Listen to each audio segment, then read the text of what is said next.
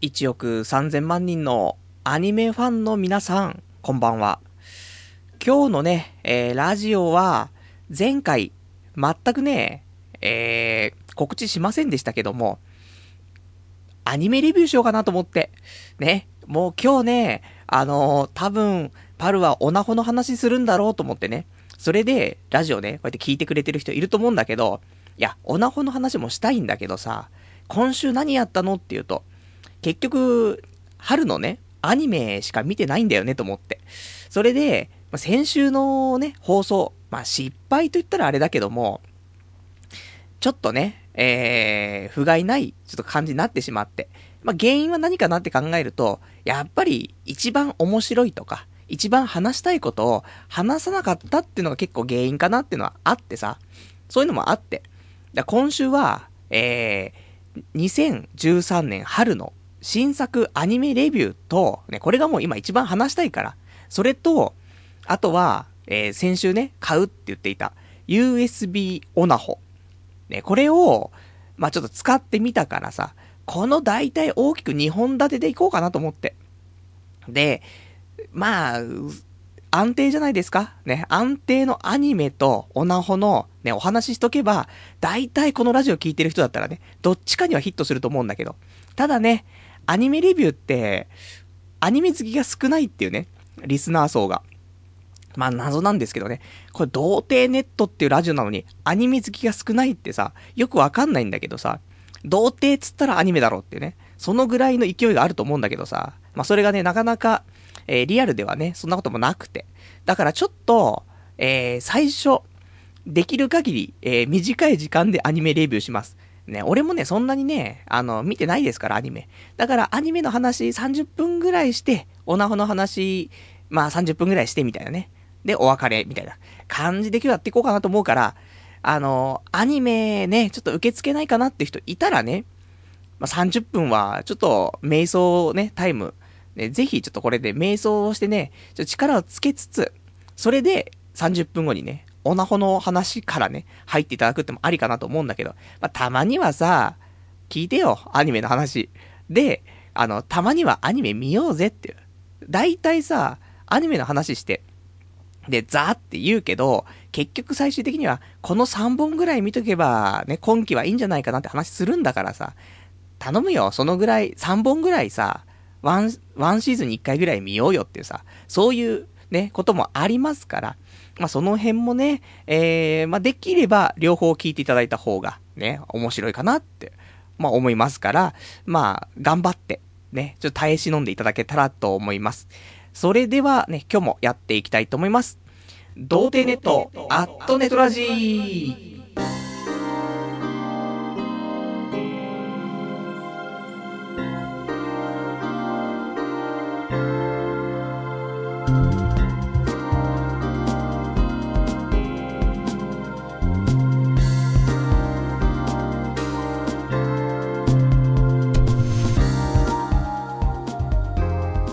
改めまして、童貞ネットアットネットラジパーソナリティのパルです。こんばんは。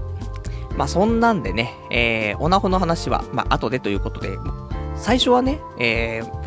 アニメの話になっちゃうんですけど、本当に今週、あのー、まあ、基本的に週にね、えー、2回お休みはあるんですけども、この2回ともね、ほぼ、やっぱし今回の新しいアニメ見ることでね、費やしてしまって。だから今週何したのって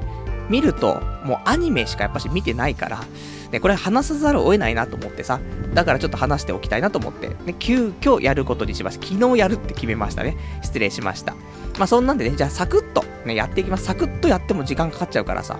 えー、サクサクやっていくんですけど、それで、あのー、まあ、アニメの話ありますから、えーと、一応お便りとかでね、えー、今期このアニメ良かったよとか、そういうのをいただけたらね、嬉しいかなと思うんでね、えー、お便りお待ちしてます。えー、お便りの方が、童貞ネットとググっていただいて、ホームページございますので、こちら、掲示板があります。で、掲示板の方、えー、ラジオ用スレその4というね、ところに、えー、こちらお便りいただきますか。あとメールね。メールアドレスが、ラジオアットマーク、童貞 .net、radio アットマーク、doutei.net、えー、こちらまでいただけたらと思います。リアルタイムであれば掲示板で、で、事前にいただけるんであればね、メールでいただけたらと思います。じゃあね、えーと、早速アニメの話なんですけど、またね、4月から、えー、新しいアニメがね、いっぱい始まりまして、えーとね、この2013年春アニメ、こちら新しい新作の本数は53本。ということでね、まあなんかそういういろんなね、もう細かいやつもね、1分アニメでは多分あるかもしれないけど、そういうのも全部含めて53本あるらしいのでね。で、今回一応見たアニメの方を、えー、ずらっと言っていきたいと思います。まあ、ちょっと見て、で、すぐ切ったとかね、30分見ないで切っちゃうとか、そういうのも今回はあるんですけども、まあ、ざっと言います。で、えっ、ー、と、あれ、俺が見ているアニメ、パル見てないのとかってあるかもしんないけど、今日、今回はね、結構、あの、見てないのあります。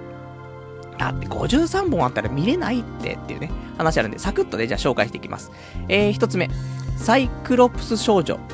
サイプー、あと RG、じゃ RDG、レッドデータガール、あとデートアライブ、DD 北斗の剣、カーニバル、断裁分離のクライムエッジ、うたのプリンスさまっ、マジラブ2000%、やはり俺の青春ラブコメは間違っている、え銀河機攻隊マジェスティックプリンス、デビルサバイバー2、ジ・アニメーション、働く魔王様、フォトカノ、惡の華、団地ともお、俺の妹がこんなに可愛いわけがない、えー、絶対防御レビ、レビアタン、えー、進撃の巨人、ガラスの仮面ですが、血液型君、え、水星のガルガンティア、アイウラ、ユユ式、とある科学のレールガン S、革命機バルブレイブ、変態王子と笑わない猫。で、あとは、えっ、ー、と、前期からのね、えー、継続で、ちはやふる2というね、ことで、あんま見てないな。えーと、合計で25本というね、ことで、そりゃあね、2か、2回あった休みそれ全部潰れるよって話なんだけど、まあこれ全部見ましてね。で、まあ結構今回切るのが多いからもうサクッともう障害できるんじゃないかなと思うんでね。まあ皆さんがこうやって25本見てね、それで時間をね、使うっていうのはもったいないですから、もう俺がね、みんなの代わりに見て、で、こういう感じだから、この辺だけ見とけばいいよってね、そういう時間削減するためにね、あの、存在しているこのラジオですからね、えー、紹介していきたいと思うんですけど、えー、まずはサイクロプス少女、サイプ。なんかこれ3分アニメみたいなやつなんだけど、ま、見ても見なくてもってね、短いアニメの方がサクッと見れるから、そういう意味では継続視聴できるかなってあるけど、サイプーはサイプーで可愛いからね、いいかなと思うけど、まあ別に見ても見なくても、何も人生に対して影響はないっていうね、感じ。まあ一応、やってれば見るかなぐらいのね、やってればっていうかまあ、あの、これも、多分、どっかしらでやってますからね、その辺で見て終わりかなっていうレベル。あとは、えっ、ー、と、RDG、レッドデータガール。これがね、なかなかよろしくて。えっ、ー、と、多分制作が PA ワークスっていう、あの、まあ、丁寧なね、えー、まあ、アニメを作っていらっしゃる、まあ、そんな制作会社なんですけども。で、ここはね、やっぱりね、まあ、キャラクターも綺麗だし、全体的にやっぱり作画がいいよね。それで、話の方も、なかなか面白いと。ちょっと、なんだろうな、オカルトじゃないけど、オカルトってまあそんなんじゃないんだけどさ、まあそういうちょっと不思議な感じがありつつも、現代とね、まあそういうので、まあいろいろありますよみたいなね、全然説明的にはわからないけど、これはなかなか面白いと。安定の PA ワークスってことでね、これは継続視聴。今2話まで見たけど、いいね。なかなか雰囲気いいかなと思って。ちょっとなんかその、パッと見ね、あの、なんだろう、そんな少年少、少年漫画少年漫画してる感じでもないからさ、どうしようかなとかってみんなやめてる人いたら、結構、あの、見れるというか面白いかなって思うから、ぜひね、えっ、ー、と、レッドデータがある、えー、おすすめかなと思います。あとは、デートアライブ。これ、好きな人多いんでしょう。ね。俺はダメだったんだよね。ダメっていうか、なんか、うん、見ても、どうかなみたいなのがあって、多くは語りません。デートアライブ切りますね。結構、なかなかね、今回1話で切ろうって判断をしてるのが多くて、今までだったら2話3話見てね、切ろうかなってあったりするんだけど、もう1話で、なんか、まあ、受け付けないってわけではないんだけど、1話でもう見限るっていうぐらいの勢いで今回ちょっと見ている部分があるかな。あとは、えーと、DD 北斗の剣。これね、なんかその北斗の剣をちょっとギャグっぽくしましたみたいな。で、作者もなんか、ね、あの、了承済みですみたいな感じなんだけどさ、まあ、内容はそんなに悪くないと俺は思うんだけど、ただ、オープニングの曲、ね、好きっていう人もいるんだろうけど、俺ダメでさ、なんかあの替え歌みたいなのがもうすごい鳥肌立ってきちゃって、ちょっと受け付けなくて、それがなければもしかしたら見てたかもしんないけど、ダメ、ちょっと俺オープニングがちょっと受け付けなくて、うーん、1話見て切りますね。あとはカーニバル。これはね、絵は綺麗で、で、ちょっと不女子枠っぽいかなって最初は思ったんだけど、キャラクターがさ、なんか男の子がいっぱい出てきたり、なんか主人公がショタっぽい男の子がいたりとかしてさ、だからちょっと、まあ、不女子枠というか、乙女枠というか、そんな感じなのかなとか思ったんだけど、別にそういうわけではないんだけど、でもやっぱり、そっち寄りな感じはする。あのー、だから乙女枠、乙女枠ってもないかな。だか女の子が好きな、そういう感じ別に、なんか男と男のうんぬんとかってのあるような感じでもないんだけど、ちょっとそっち系の、女の子が好きそうな物語というか、感じがするから、俺はちょっとあまり面白いとは思わなかったかなと思うんでね。ただ女の子はぜひ見たら結構いいのかななんて思う。まあ、あの女性リスナーいないからね、その話は全然関係ないんですけど、男だらけですからね、あんまりね、俺たち向きじゃないかなみたいなね、ところはあります。あとは、えー、断裁分離のクライムエッジ。これさ、1話の、えっ、ー、と、15分間で切ったやつ多分多いと思うんだよ。正直、この主人公っていうのが最初の15分間、あの、こいつ頭おかしいんじゃないのって。もう、お前も完全犯罪者の思考になってるよって。やばいやばいって。何このアニメって思ってたけど、これは狙いだったんだよねっていう。その A パート、まあ、その、最初の15分 A パート、まあ、最後、後ろの15分、まあ、B パートみたいな感じになりますけど、A パートは、本当にそんな感じで、わ、こいこの主人公の思考ダメだわって、もうちょっと受け付けないわって、切る切ると思ったけど、ただ、やっぱりアニメは一応30分見ないとわかんないよねと思って。さすがに1話を全部見てね、判断、やっぱしないとさ、申し訳ないから、と思って、1話、ね、A パートで切らないで B パート見ましたけど、この、その、主人公の頭がおかしい感じっていうのは、あのちゃんと物語的にあの、ちゃんと組み込まれてるところで、ね、犯罪者っぽい考え方みたいな、こいつやべえっていうのは、ちゃんと物語につながる話で、あ、なるほどと思って。だ 1, 1話の A パートで切っちゃった人、ぜひ B パートを見てほしい。そうすると、全然評価が変わると思う。それで、1話は良かった。そういう意味では全部見て良かったけど。だから、まあ、ぜひね、ちょっと途中で切っちゃった人とかね、いたら、ぜひ、あの、クライムエッジは、1話丸々ね、あの、A パートしか見てなかったら B パートから見てもらえば、なるほどってなるから。まあ、そこはね、ちょっとね、えー、見てもらった。俺は結構、あの、1話は面白かった。で、2話も見たけど、まあまあって感じかな。一応3話も見る予定かな。で、あとは、歌のプリンス様、マジラブ2000%。まあ、これ、第2期なんでね、あの、歌プリの。まあ、いつも通りな感じ。あの、一期見てる人だったら。だから、一期が好きだった人は、えー、ぜひ視聴したらいいんじゃないかなっていうところで。俺は、一、あ、普通にあの、この、今回の1話面白かったけど、うん、切ろうかなと思ってる。あの、別にこれから先、どういう風にね、発展していくのかなっていうのも、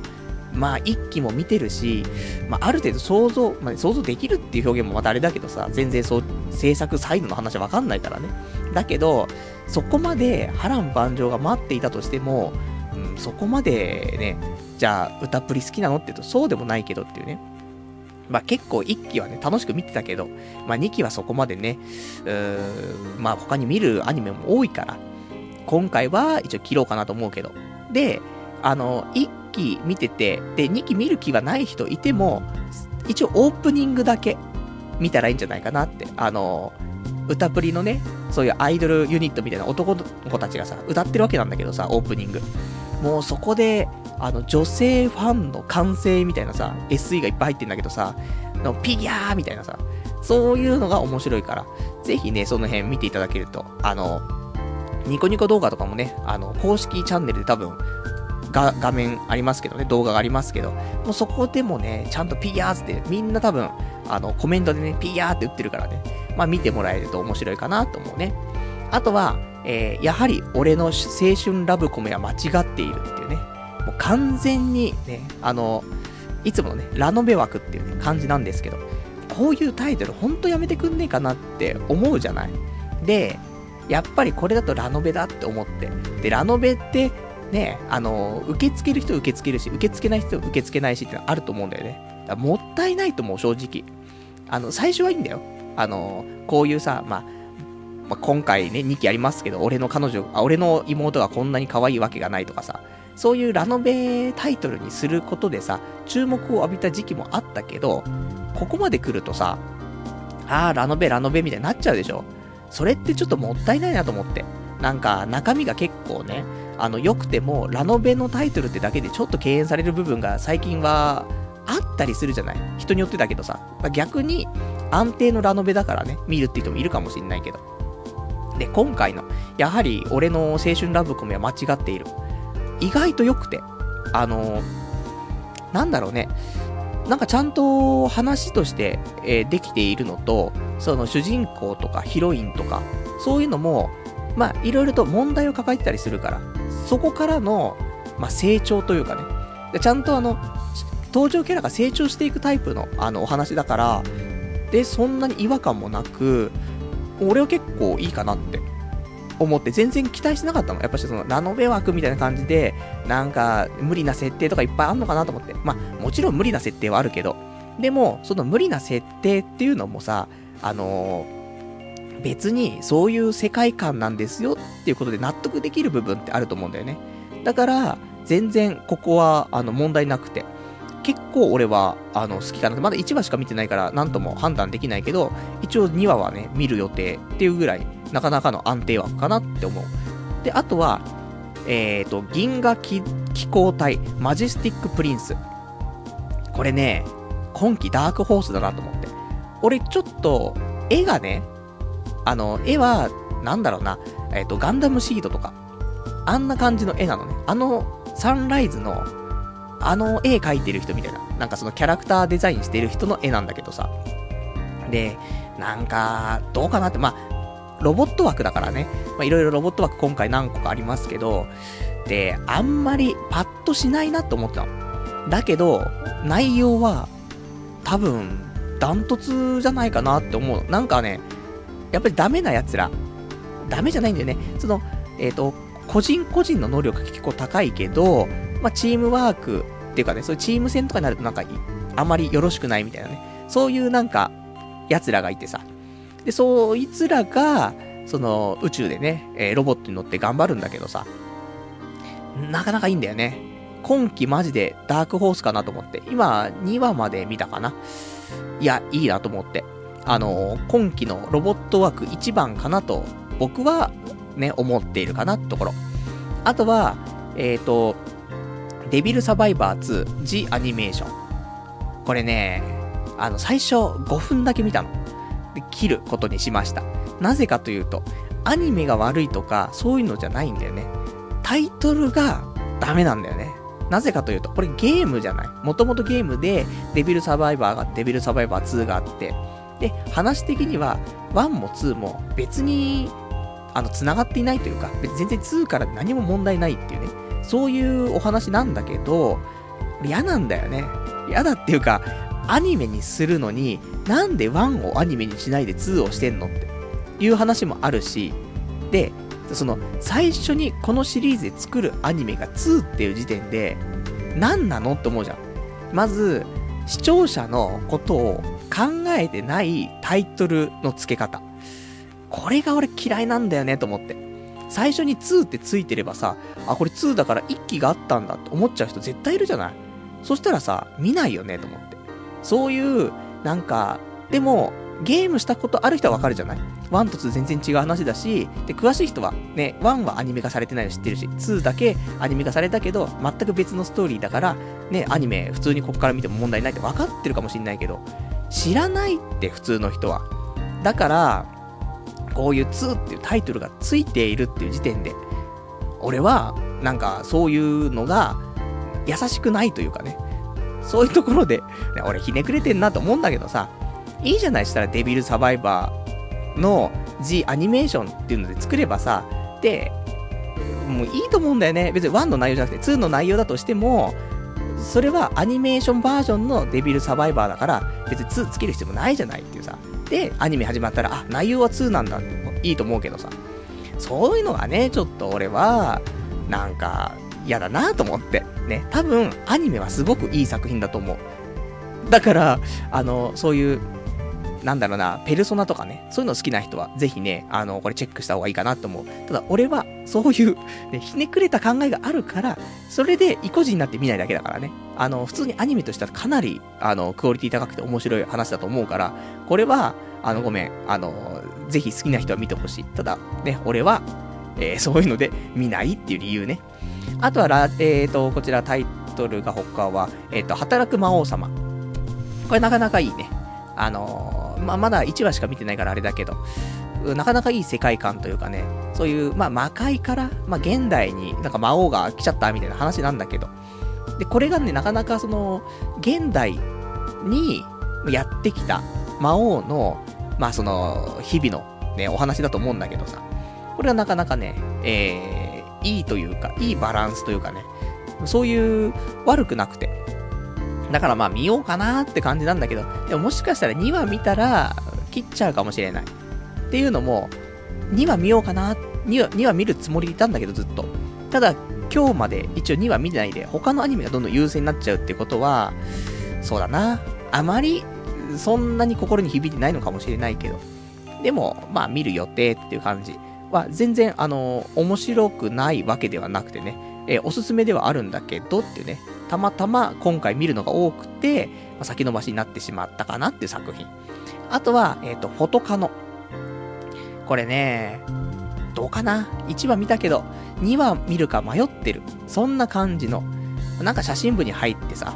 で、なんかいろんな女の子の写真を撮るよって話なんだけどさ、別によくね？みたいな。見ても見なくても、そっから何があんの？って話になっちゃうんだけどさ。まあ、2話、見ようか見まいか迷ってっけど、見ないかな？もしかしたら。見ない可能性が高い。さっきの、働く魔王様は多分2話見る。フォトカノは多分見ないってね。そんな感じ。まあ、迷った中でもね、優劣はありますから。まあ、そんな感じかな。あとは、えー、悪の花。これ、どうか？どうかなみんな。ね、花が咲いたよってみんな多分言ってると思うんだけど、あのね、悪の花、もともとコミックでさ、読もうかなと思ったの。ちょっと友人に勧められてて。でもアニメ化されるっていうから、じゃあアニメ化待とうと思って、読んでなかったのね。で、今回アニメ化されて。で、よく、その、なんだろうな、漫画のコミックの表紙に女の子が、なんかいてね、それで吹き出しがあって、クソ虫があってなんか言ってるのよ。なんかインパクトの強い漫画だなと思って。で、こんな感じなのかなとか思ったら、アニメ見るじゃん。まあ、全然前情報なかったからさ。で、アニメつけたらさ、なんか実写みたいなやつらのアニメなのよ。何これと思って。で、なんかいろいろ調べたら、これはもう実写をトレースするっていうね、そういうアニメーションの作り方してるみたいでさ。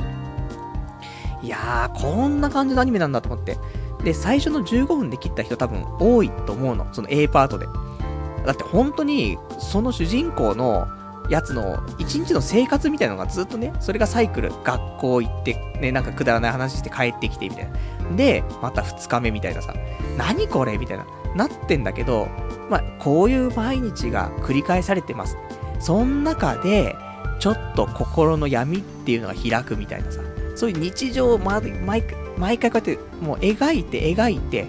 そこでね、そんな日常からちょっと外れちゃう瞬間っていうさ、そういうのを1話で書こうと思ったと思うからさ。だからちょっとだるい部分があったけど、まあ、これはこれでね、あのー、いい演出かなと思う。で、あと登場キャラのデブのやつが超いいやつみたいなね、話あるんだけど。ただやっぱり一番衝撃だったのは、まあ衝撃だらけだったんだけど、まず、えっ、ー、と、女の子が可愛くない。え、あのー、このクソ虫がって言ってる女の子って超可愛いんだけど、あのー、で、可愛い子がそういう風に言うから、作品として成り立つのに、その、アニメ化されてるクソ虫がって言ってる女は、もう三浦なんだよ、完全に。だからね、三浦がクソ虫がってもお前の方がクソ虫だろってなって終わっちゃうんだけどさ。あ、そんなんだったりとか、あとエンディングの曲ね。なんか、電子ドラッグ的なね、ノリの、なかなかきつい曲だったと思うんだけどさ、花が咲いたよみたいなね。まあ、ググっていただければ、カタカナで花が咲いたよで多分ググると出てくると思うんだけど。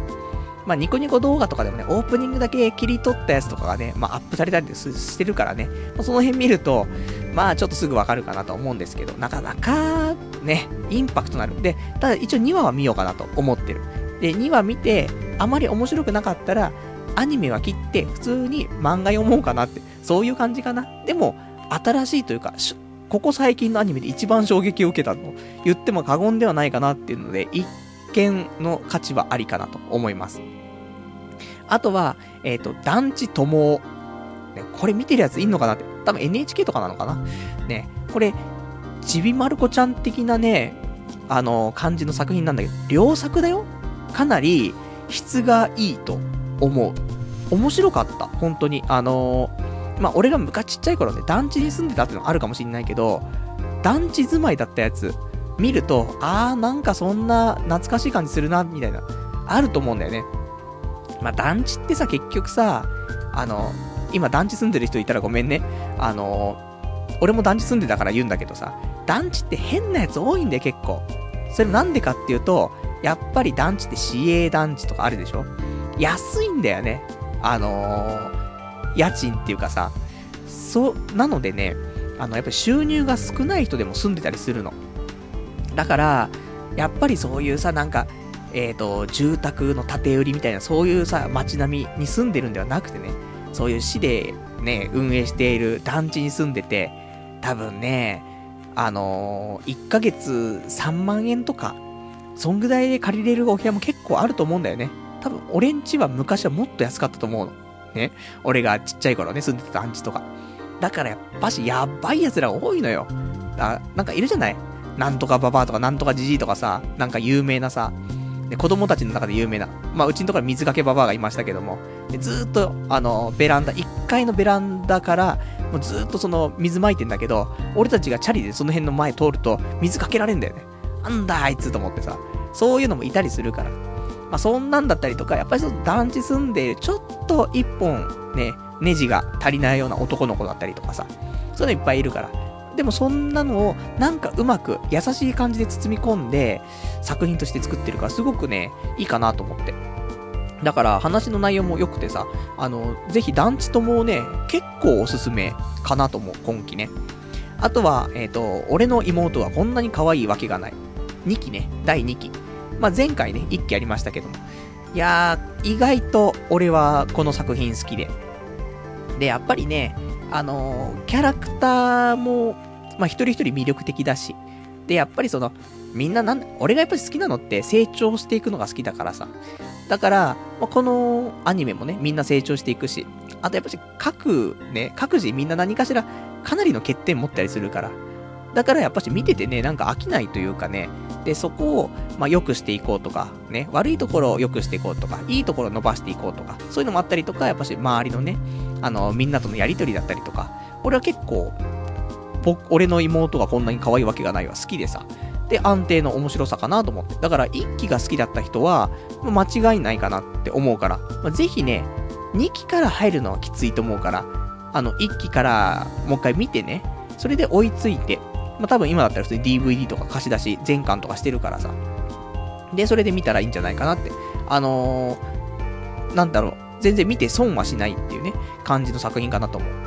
あとは、えっと、絶対防御、レビアタン。ね。これ、レビアタンって、ね、〇〇タン、ハーハーとか、そのタンじゃないんだけどさ。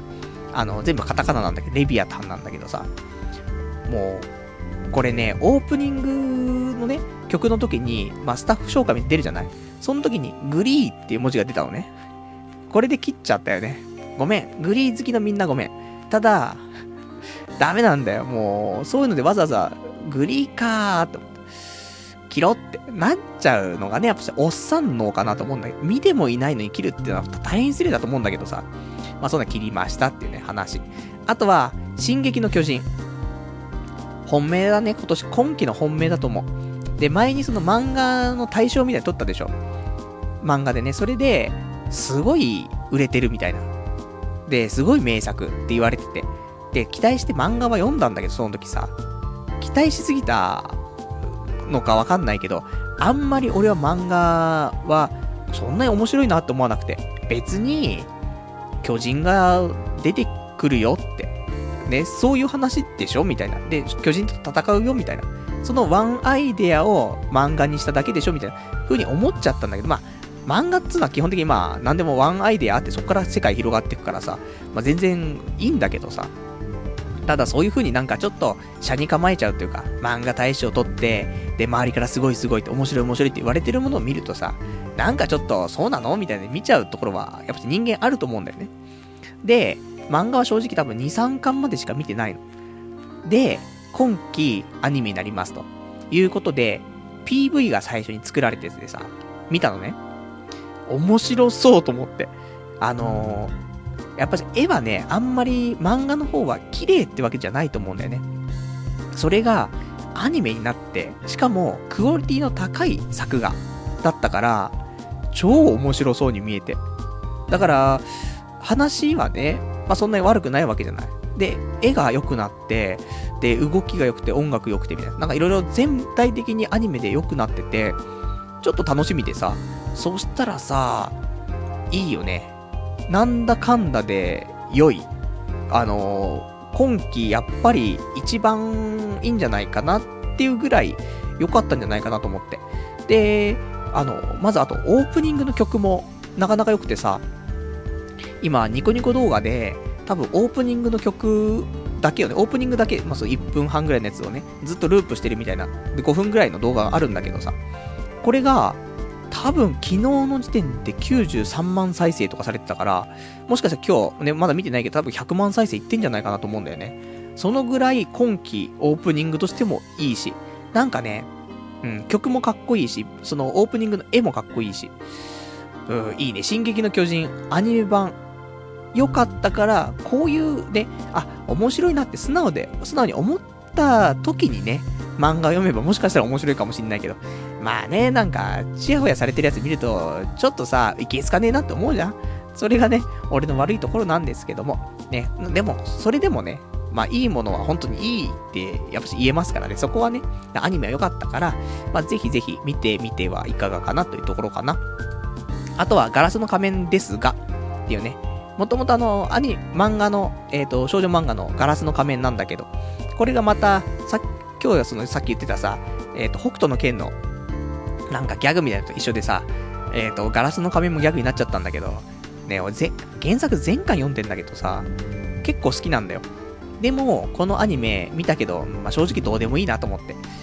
うもう2話は見ないかなってところ。あと、血液型くんってアニメがあったんだけど、まあ、どうでもいいなと思ってね。まあ、これ1分だか2分だから3分だかのアニメだからもういいかなと思って。あとは、水星のガルガンティア。これね、またこの A パート15分で切ってる人多いんじゃないかなってアニメ。だ今季多いんでそういう前半で切っちゃうんじゃないかなって思われる作品が。正直 A パートはきついと思う。またこんなパターンのアニメかって。ね。まあ、なんかやりたいようにやったらいいんじゃないの？で、で、15分見て、うーん、切ろうみたいな。ね、他のアニメ見ようって。なってる人多かったと思うけど、B パートからラストまで見れば、まだ2話につながるかなって俺は思うんだよね。結局、あの、まあ宇宙戦争やってて。で、そこで、まあちょっとどうしようもなくなって離脱するためにはワープみたいに使うんだよね。で、ワープした地が、実は、みたいな、いう話なの。だこの実はの話が B パートで書かれてるから、ぜひ、あの、ガルガンティアはね、あの、B パートまで見てほしい。で、これもあの、ロボット枠ですからね、今期の。で、それで、B パートのラストまで見て、それでダメなら切っちゃってもいいし、って思うから、まあ、俺は B パートまで見た結果、一応2話は見ようかなって思ってるから、まあ、そのぐらいの作品ではあるなと思うから、もう切っちゃってた人いたらね、ぜひ、あの、どうなのって思っててもね、B パートまで一応見て、ね、エンディングまで、エンディングというかラストまで見てもらったらいいんじゃないかなと思うね。あとは、相裏。うーん、切るね。うん、もう多くは語らない。あと、ゆゆ式。切るね。まあ、好きな人ね、両方ともいると思うんだけど、まあ、俺は切ろうかなと思ってる。で、あとは、とある科学のレールガン S。まあ、安定のね、レールガン枠っていうか、その、とある科学の、ね、レールガン、まあ、1機ありましてね。あと、金書目録とかありますけど、あのー、まあ、俺はね、その金書目録、インデックス。これは、まあ、全部見てるけどね、そんなに好きってわけじゃなくて、ね、まあ、一応見てるっていうレベル。で、このレールガンの方は好きなのね。まあ、レールガンのがちゃんとアニメとして成立してるっていうかさ、作品として成立してるなっていうのがあって、まあ面白く見れるなっていうのがあるからさ。だから今回もね、安定のレールガンって感じでね、あの、面白いなと思って。まあそんなんでね、あの、まあ2話もね、見ていこうかなって、まあレールガンは一応全部見ようかなって思ってる。あとは、えっ、ー、と、革命機、バルブレイブ。これがね、ロボット枠なんだけどさ、俺は切る。あの、面白いよって言ってる人いっぱいいると思うんだけど、俺は切る。なぜかというと、俺が一番嫌いな、嫌いっていうか苦手なタイプのロボットアニメなんだよね。あの説明がないっていうかね。いや、別に全部説明しろってわけじゃないの。あの、この話全然意味わかんねえ。早く説明しろよみたいな、そういうんじゃなくて。なんでこの主人公のキャラがこういう行動を起こせるのかっていう理由だったりとか背景が全くないのに、どんどん話が進んでいくっていうのが俺はあんまり好きじゃないのね。で、それが今回のこのヴァルヴレイヴは、そんな感じ。多分、これサンライズなのかなだ俺の苦手なサンライズな感じ。だから、あの、今回そのサンライズでも、さっきのあの、マジェスティックプリンス。あれは、俺の好きなサンライズなのね。あの、ちゃんと背景があって、こういう理由だから、あの、こういう風になるのはね、あの、わかるよって。それはちゃんと読み取ればわかる話であってさ、あの、いいんだけど、あのー、やっぱりね、そういうのはないっていうのはね、あんまり好きじゃなくてね。バルブレイブは俺もうちょっと、ダメ。受け付けないっていうね、感じ、なんかその拒絶反応が出ちゃう感じなんだよね。その荒探しを探ししちゃうってわけじゃないんだけどさ、そういうのでちょっとしたところがね、少しずつ積み重ねてって、うーん、違うかなみたいになっちゃう。残念な感じだったね。あとは、変態王子と笑わない猫。キャラクター可愛い。そして、えー、多分面白いんだろうなって思う。1話見た感じそんな感じなんだけど、でも、切るかな？別に、まあこういう風になっていくんだろうなっていう考えだったりとか、もしかしたら2点3点あるのかもしれないけど、うん、それででも、別にそこからね、なんか大きく何か変わったりとかっていうのもないかなって思っちゃうから、まあ、もちろんね、さっきから、さっき面白いって言った団地友とか、もう完全に団地から離れるわけないんだけどさ、だ予測の範囲内なんだけど、そういうんじゃなくて、なんか、うん、これからのストーリーとして、うん、なんか、ワクワクするなとか、期待しちゃうなとか、そういうのがあんまり感じられなくてもったいないなと思うんだけど、多分、面白い。あの、前話見たら、結構いいんだろうなって思うんだけど、ただ今期見る本数も多いから、そう考えるとその中からね、うーん、ちょっと厳選すると外れちゃうかなっていうね、ちょっともったいないかもしれない、もしかしたら。ね。だから、あの、見る余裕のある人はぜひ、あの、見てほしいなっていうところ。でも俺は、ちょっと今回は切らせてもらおうかなっていうところかな。あとは、ちはやふる2。これが、えっ、ー、と、まあ、これ2期で、えっ、ー、と、1期も2クール、2期も2クールあったんだけど、2期のね、えっ、ー、と、2クール目ということでね、ちはやふる最高だね。ほんと、教育テレビでやってほしいね。昼間やってほしい。そんぐらいいいし、熱いし。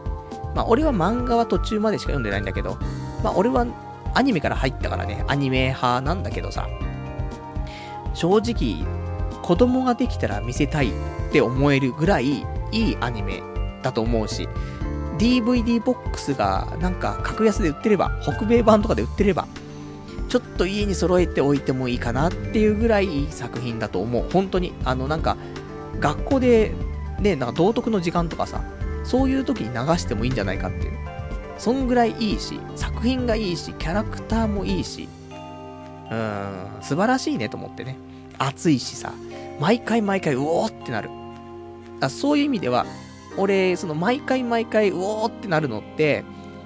最近だとシュタインズゲートが来るんだけど、ちはやふるも、やっぱそ、まあ、そこまで、そういう謎めいたのが解明されてとかじゃないからあれなんだけど、なんか人間ドラマというかさ、うおーってくるものは、ちはやふる2にもあるから、まあそんな感じかな。結まあ、かなりおすすめ。だから、ちはやふる2だからね、あの、1の方とかってもう多分 DVD とか出てると思うから、まあ、そこから全部見てもらってもね、本当に、あのー、一期も全部面白いですからね。最初ちょっと子供の頃のお話はあんまりかもしんないけど、ちょっと高校生みたいになってからはね、かなり面白いから、本当おすすめですね。まあそんなんで、えーと、それ全部25話、サクッと話したつもりがもう50分経ちそうだっていうね、びっくりなんですけども、で、こっからオナホの話すんのみたいな。する、しますよ、そりゃね。まあそんなんで。な、なんで今期、えっ、と、見た方がいいんじゃないかなっていうのと、俺が見ようかなって思ってるところなんだけど、えっ、と、レッドデータガールは、えー、見ようかな。あとは、そうだな、えっ、ー、と、断裁分離のクライムエッジは、わかんない。途中でもしかしたら、えっ、と、失速するかもしれないから、これわかんないんだけど、まあまあ見といて損はないかなってところで。あとは、うーん、まあ、やはり俺の青春ラブコメは間違っている。これは、えー、多分見る。なんか面白い、面白い感じがしたのでね。それで、あとは、えっ、ー、と、マジェスティックプリンス。ね。銀河機攻隊マジェスティックプリンス。これは見る。で、あとは、そうだなうー俺の妹がこんなに可愛いわけがない。2期見ます。進撃の巨人見ます。く、あとはとあるか。とある科学のレールガン見ます。ちはやふる2見ますという感じかな。なんで、今期、ま、今期の新しいものだと、まあ、ちはやふる2はね、継続のものだからね、2クール目だから、まあ、これは外したとしても。で、今回から新しくみんな見ますよってことであれば、まあ、2クール目のものは外したとして、まあ、進撃の巨人と、あと、マジェスティックプリンス。やはり、僕の、あ、やはり俺の青春ラブコメは間違っている。で、もし余力があれば、レッドデータガール。RDG、レッドデータガールね。この4本かな。まあ、余力があればなんで、まあ、レッドデータガール外すたとしたら3つね。まあ、これが今季おすすめかなと思うから、外さないね、あの、ものしかちょっと厳選してないからあれなんですけども。まあ、そんなところでね、えっ、ー、と、ぜひちょっと参考に、ね、していただけたらと思います。もうほんとアニメ枠長いよって思ってるかもしんないけど、ごめん。あの、アニメの話したいんだってね。そしてだよ。またちょっと短くしますよ。あの、2013年、冬のアニメね、終わりましたから、ここの話ちょっとさせてもらいたくて。あのまあ、乾燥したね、乾燥して見たものとして、えっと、南家ただいま、AKB0048、ラブライブ、石田と朝倉、たまこマーケット、えー、僕は友達が少ないネクスト、ロボティクスノーツ、あとバクマン、魔王優、新世界より。これ見ましてね、サクッと感想だけ。これは、あの、大体いいよって話だからね。南家ただいま、あのー、南家1期2期よくって、えー、1期しか良くないんか。2期3期は良くなかったのかなよくわかんない感じだったけど。で、今回南家ただいま、入ってきて、本当に、あのー、いい南木が、ね、ちゃんとできてて、毎回ちゃんと笑える。ね、素直に笑える。で、キャラも可愛い。最高。オープニングもエンディングも曲最高。だから、えっ、ー、と、南木、ね、2期とか見てね、うわー、なんだこれってなってた人、あの、1期好きなのにって人いたら、ぜひ、南木ただいま、あの、DVD とかね、貸し出し始まったら見てもらったら、絶対に裏切らないと。いう感じだと思う。あとは AKB0048 NEXT ステージ。これ AKB0048 の第2期なんですけども、これね、もったいないなと思って。AKB っていう名前が入ってるから切るっていう人多分いるの。あの、俺がさっきそのグリーっていうのを見てね、切るみたいな感じで、AKB って入ってるから切るって人絶対いると思う。でも、これ作品としてすごくいいよ。だからこそなんかもったいないなって思う。でも、結局 AKB のキャラを、やっぱり使うっていうことで、なん、出せる世界観だったりとか話だったりっていう部分があるから、残念ながら AKB って名前使わなくちゃいけないんだよねと思って。今の現代で他の名称をつけるってなると、やっぱこの作品作れないから、そうすると残念ながら AKB つけざるを得ないんだけど、つけることによって見ない人が出てくるっていうね、なんか、もったいない作品だなって思う。だから見てた人は多分そういうイメージね、あるんじゃないかな。結構良かったと俺は思うから、もし、まあ、あの、声優が下手とかさ、そういうの受け付けないよとかさ、AKB 嫌いだとかね、そういうのを見たくないって人いたらあれだけど、そういうのはあんまり気にしないでね、普通になんか、いいアニメないって、そういう、なんだろう、声優とか、ね、AKB とか、そういうのあんまり気にしないで見れるんだって人いたら、ぜひ AKB0048。俺は結構、あの、いい作品かなと思う。あとはラブライブ。いや、本当に、あのー、前期のね、癒し枠というか、これがあったから生きていた部分もあるね。もう、エリーチカ可愛いよ。ね、可愛い賢いエリーチカだからね。いや、本当に良かった。だって俺がツタヤに行って、アルバム借りてくるぐらいだからね。相当いいんだけど。で、これも終わってしまいましてね。まあ、第2期やってくんねえかな、みたいな。本当に。ラブライブ、すごい良かった。あの、まあ、最後のちょっとうつ展開みたいなのいらないんだけど、まあ、まあでもまあまあ一つね、山がないとあれですから。でも、良かったなと思って、ラブライブおすすめだよねって思って。まあ、一つ、なんていうの？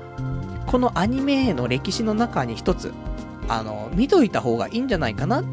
て、な話に絶対出てくる、あの、作品かなと思うから、ラブライブはぜひ、あの、見た、見た方がって表現もあれだけど、見て損しないかなってところ。あと、石田と朝倉。これ見てるやつっているのかなってところだけど、あの、面白かったなと思って。一応全部見ちゃったなと思って。あと、タマコマーケット。あの、京都アニメーションのね、作ってるやつなんですけど。まあ、見てないやつも多いと思うんだけど、あのー、俺は好きだったよね。あ、本当にタマコ。タマコっていう女の子がいるんだけどさ、商店街のね、なんか、餅屋の娘なんだけどさ。まあ、この子の日常なんだけど、まあ、そういう日常アニメっちゃ日常アニメの中に、ちょっとしたね、非日常が入ってきて、それの、なんか、毎日のね、えー、うんたらかんたらって話なんだけど、俺は結構好きだったんだけど、まあ別に見ても見なくてもってところかな。まあだから好きな人は結構好きで、毎週見ちゃうんじゃないかなっていう感じ。俺は普通に見ちゃったなって。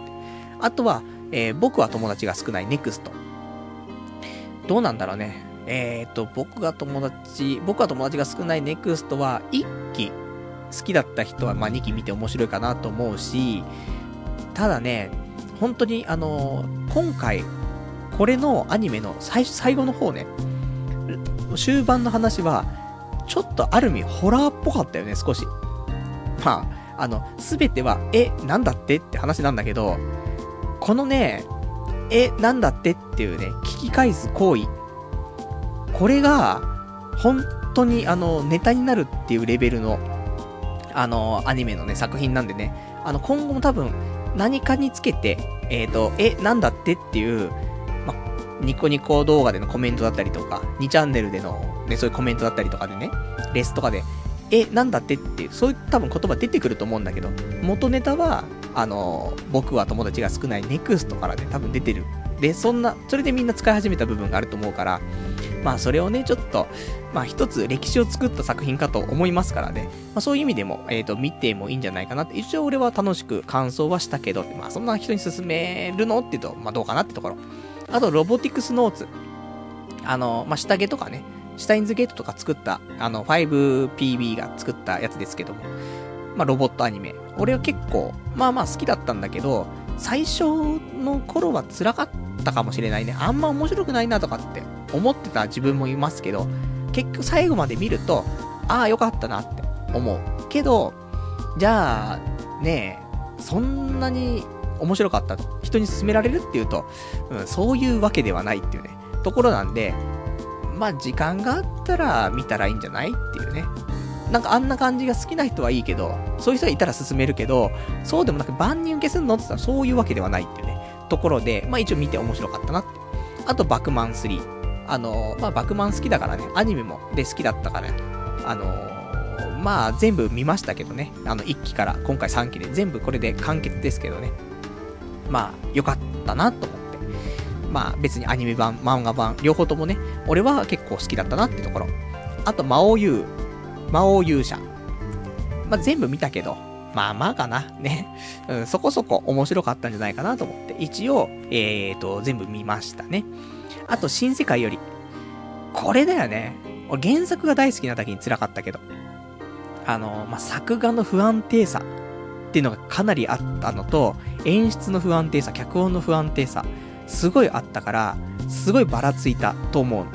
で、面白かった回はすごい面白かったし、終盤にかけてかなり面白くなったと思うの。その、この原作をアニメにするっていうこと自体がちょっと問題があるかなと思うのね。ちょっと難しすぎる部分があってさ、アニメにするには。だから、ちょっと難しいところあったけど、でも、正直、最終話、来たよね。最終話を見るために、その2クール、見るっていうのもありかなっていうぐらい最終話がすごい良かった。だから、もし途中で切っちゃった人いたら、ちょっと続き見て最終話まで見てほしいんだよね。最終話はすごい良かったと思うんだよね。あんな感じで全部作れれば、本当に、あのー、アニメ史に残る、本当にいい作品としてね、確立できたんじゃないかなと思うけど、残念ながら、良かったのは最終話のみという。途中もちょこちょこあったけど、富子様が出た回とかすごい良かったんだけど、まあ、そこと最終話と、あと最初の1話ぐらいかな。まあ良かったかなと思うんだけど、その辺だよね。あとは、きつかった。本当に。あの、話題にはこと書かなかったけどさ、あの、作画がひどすぎるとかさ、もう、前のお話と、何年経ったのにね、急に大人になっちゃったけどね、そんぐらい作画変わったりとかね、したから、ね、あれだったんだけどさ。まあ、そんな感じだったかな。そんなんで、あのー、まあ、振り返りと、あと今回の新しいのってことで、えー、アニメ新着レビューのね、えー、お話ですね。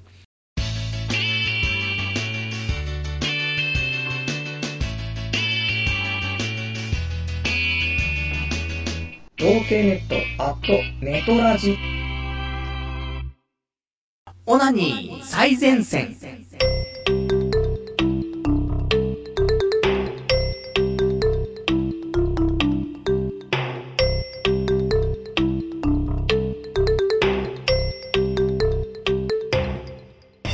こちらのコーナーやっていきたいと思います。長かったね。ごめん。30分でアニメの話終わるって言ったじゃんみたいなね、ことあるかもしれないけど、ごめんなさい。長くなってしまいました。えっとね、えっと、今回、ちょっとお話ししたい、えー、この、オナニーのお話なんですけども、今回ね、先週ちょっとお話ししました。USB オナホールを買いましたということでね、えっ、と、こちらの方を紹介していきたいんですけども、あのー、まあ、そもそも USB オナホって何なのってところなんだけど、まあ、もともと俺ピストン運動するね、電動オナホが欲しくて調べてたら、USB オナホがあって、USB 用の方をね、しっかり調べたことなかったから、ちょっとちゃんとね、あの見てみようと思ったら、ね、衝撃の。まあ、画面の中の方に女の子がいて、まあ、女の子と俺がいるんだよね、画面の中に。で、この USB オナホっていうのはパソコンとオナホが USB で繋がってるわけ。で、このオナホにチンコを差し込むと、中のセンサーが反応して、画面の中の俺が腰を動かすわけ。だから、画面の中の女の子と疑似セックスができるっていう、素晴らしいオナニー道具がね、えー、存在していたということで。で、今回、この、えっ、ー、と、一応、正式名称、USB オナホールと 3D カスタム少女っていう、そういう、えっ、ー、と、商品名なんですけど、で、まあ、これ USB オナホはそれでいいけど、で、じゃあ、その 3D カスタム少女って何なの何なのって話なんだけど、あの、もともと単品のソフトだったんだよね。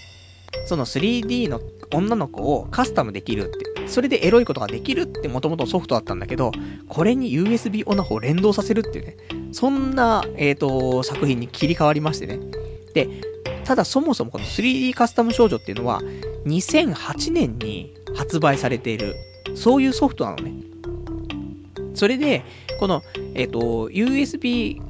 オナホと一緒になったものっていうのは、えっと、2011年の12月、約1年半もまだ経ってないかなに発売されたもので、だソフト自体はもう5年近く経ってんだよね。なんで俺5年前にこれ知らなかったんだろうと思ってさ、もう後悔してしょうがないんだけど。で、これの何がすごいのかっていうと、あのまあ、来ましてね、で、ソフトインストールしますよ。それで、もう早くね、まあ、好きなキャラクター作って、で、USB オナホ繋いでね、それですぐ疑似セックスしたいなと思ったんだけど、びっくりするから、あの、まあ、来てすぐに、じゃあインストールして、じゃあ女の子作成しましょう、つって。で、作成するじゃん。でも作成してる間に、あの、女の子どんどん可愛い子に変わ、切り替わっていくわけ。俺好みの女の子にどんどん仕上がっていくわけ。そうするとさ、もう、作業どころじゃなくなってくんだよね。あの、もうチンコが勃起して、で、この子とエロいことができるんだっていう風に考えて、どんどんいい子にしていくと、あの、作業ができなくなっちゃって、すまん、作業するために一回抜こうと思ってね。で、作業中に抜くっていうね、その謎な行為が発生するぐらい、もう、悪魔の神ゲーというね、感じだったんだよね、と思って。で、えっ、ー、と、さらにそっからね、あの、また一回抜いて、これ作業できるぞと思ってね。で、その後、まあちょっと時間空けてさ、また作業してたら、やっぱり作業できないんだよね。それで、もう一回抜くっていうね。そんな感じで、正直1日目、2回、あの、俺、だいたい1日1回しかオナニーしないのね。1日2回ってほ、ほぼしないんだけど、この日は1日2回しちゃったよねっていうね。しかも、まだこの時点で USB オナホ1回も使ってないからね。この魔性の能力ね。このソフトはやばいなと思って。で、そもそもこれを買おうと思ったのは、この疑似セックスができるってのもあるけど、その、まあ、2チャンネルのまとめみたいなサイトでね、その、USB オナホと 3D カスタム少女の、まあ、ちょっとした記事があってさ、で、それ見てたら、まあ、もしかしたら改造とかしてるのかもしれないけど、初音ミクとセックスができると、いう画像があったの。こりゃすげえやと思って。俺、もう俺も結構初音ミク好きですから、ね、あの、ちゃんと、あの、初音ミクの感謝祭みたいな DVD もね、まあ、去年のものですけども買ってますし、てか、もう、初音ミク出た頃から、もうちゃんとニコニコ動画ずっと見てますからね、もう好きなんですけど、もう年季も結構長いんですけど、そんなミクさんと俺がセックスができると、いやー、させてくださいよって思うじゃない。だからそれが分かった瞬間にすぐ Amazon で注文してたけど、で、このキャラクターのエディットっていうのも、意外と、なんつうのかな、うまく組み合わせれば、大体思い描くキャラに近いものを作れる。そういうのが多いのね。だから、あのー、まあ、例えばだけども、ね、これは著作権とかの話もあるから、まあ、それまんまってわけじゃないと思うけど、あの、フェイト。フェイト・ステイ・ナイトに出てくる、えっ、ー、と、セイバーっているでしょ？正直、セイバーっぽい女の子は作れるよ。てか、俺が今、えっ、ー、と、作ってあるキャラとしては、えっ、ー、と、セイバーっぽいのと、あと、初音ミクっぽいの。ね、これはいますから、だからすごいよねと思って。で、やっぱりそれっぽい髪型とかいっぱいあるし、で、いろいろ作れる。あとは、うん、ちょっとアイドルマスターの千早っぽいのが作れたりとか、か結局髪型と髪の毛の色をなんか適当にエディットしてると、あれ？この髪型のこのこの髪の毛の色ってこのキャラクターじゃね？みたいな考えると、それで参考資料をネットで探して、で、服装とか全部合わせてって、あ、似てるみたいな。ね、そんなれ、慣れるからさ、あとはさ、俺たち得意のその、脳内フィルターかければさ、大体、そのキャラクターになるから、で、これも、あのー、なんだろう、カスタムの仕方っていうのは、その、もともと、その、ソフトのデータに入っているもので組み合わせるっていうのが本来の形なんだけど、えっと、そういうユーザーのみんなが、そういうパーツを作ったりとか、そういうのをしていて、で、それを組み合わせることによってさらにクオリティの高いキャラクターが作れたりとか、まあ、ほぼこのキャラそっくりだよねっていうものが作れたりとかするんだけど、で、これもね、あの、難しいところで著作権とかの部分があるから、なんとも言えないんだけど、ただ、こういうのを、えっ、ー、と、なんだろう、ユーザーが作って、で、公開してるから、それを取り入れて使うっていう部分は、別にこのソフト会社さんが NG って言って悪、言ってるわけじゃないっぽいのね。ただ、そういうのを組み込んだことによって発生するバグだったりとか、エラーとか、起動しなくなるとか、そういうのに関しては一切関与しませんけど、そういう有志の方でやっている、そういうパーツだったりとか、そういうのは、まあ別に使ってもらっても問題ないですよと、使い方もこういう風にしたらできますよみたいなことが書いてあったりすると思うの。で、あとは、やっぱり、あの、そのデータの中入っているものを、ね、そのデータを売ったりとか、ね、別に作ったものを売るのはいいのかもしれないけど、もともとデータの中に入ってるものを売ったりとか、そういうのはあんまよろしくないというか、まあ、禁止されてる事項なのかな。あとはその著作権ってあるじゃない。だから、このキャラクター、ね、あの、なんとかちゃんです、みたいな。それで、なんか、公開したりとか、それを販売したりとか、そういうのは多分ダメなのかなっていうところだから。だから、誰々っぽいとか、ね、あとは、まあそういう誰々っぽく近づけるためのパーツだったりとか、ね、目とかさ、あの髪型とかさ、服装とか、そういうのは、まあ探せばちょっとあったりするから、そういうのを使ったりっていうのもありらしい。まだ俺は、あの、改造とかね、あの、あんま、あの、読んでないからよくわかんないんで、どこまで良くてどこまで悪いかよくわかんないからそこまでやってないけども、それでも、あの最初から入ってるパーツで、ある程度好きなキャラクターは作れる。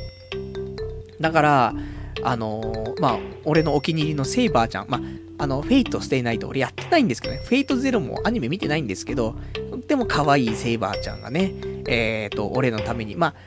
服装も、セイバーのあの、ブラウスみたいなのあるでしょ。あの格好させたりとか、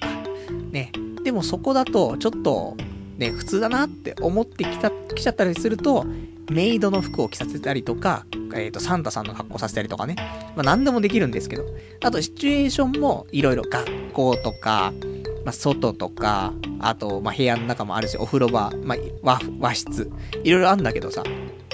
で、選んで、あとは、あの、自分の好きなタイとかもね、選んで、で、それで、えっ、ー、と、まあ、別にオナホなければクリックとかね、そのマウスでクリックとかすると、動いたりとかして、で、最後に、えー、フィニッシュで、えー、中出しか、えっ、ー、と、外にね、郊外射精っていうのができて、で、それも、まあ、ボタンでね、えっ、と、射精ボタンがあるんですけどね、それをまあ、えっ、と、キーボードだと Z とか X とか押すと、え最後射精するってね、そういう仕様になっていましてね。いや、素晴らしいなと思って。で、2回目だよ。あの、2日目。1日目はもう何もしないでもう、ね、作ってるだけで2回抜くっていうことになってしまいましたから。ただこの2日目は、さすがに USB オナホを使おうと思って。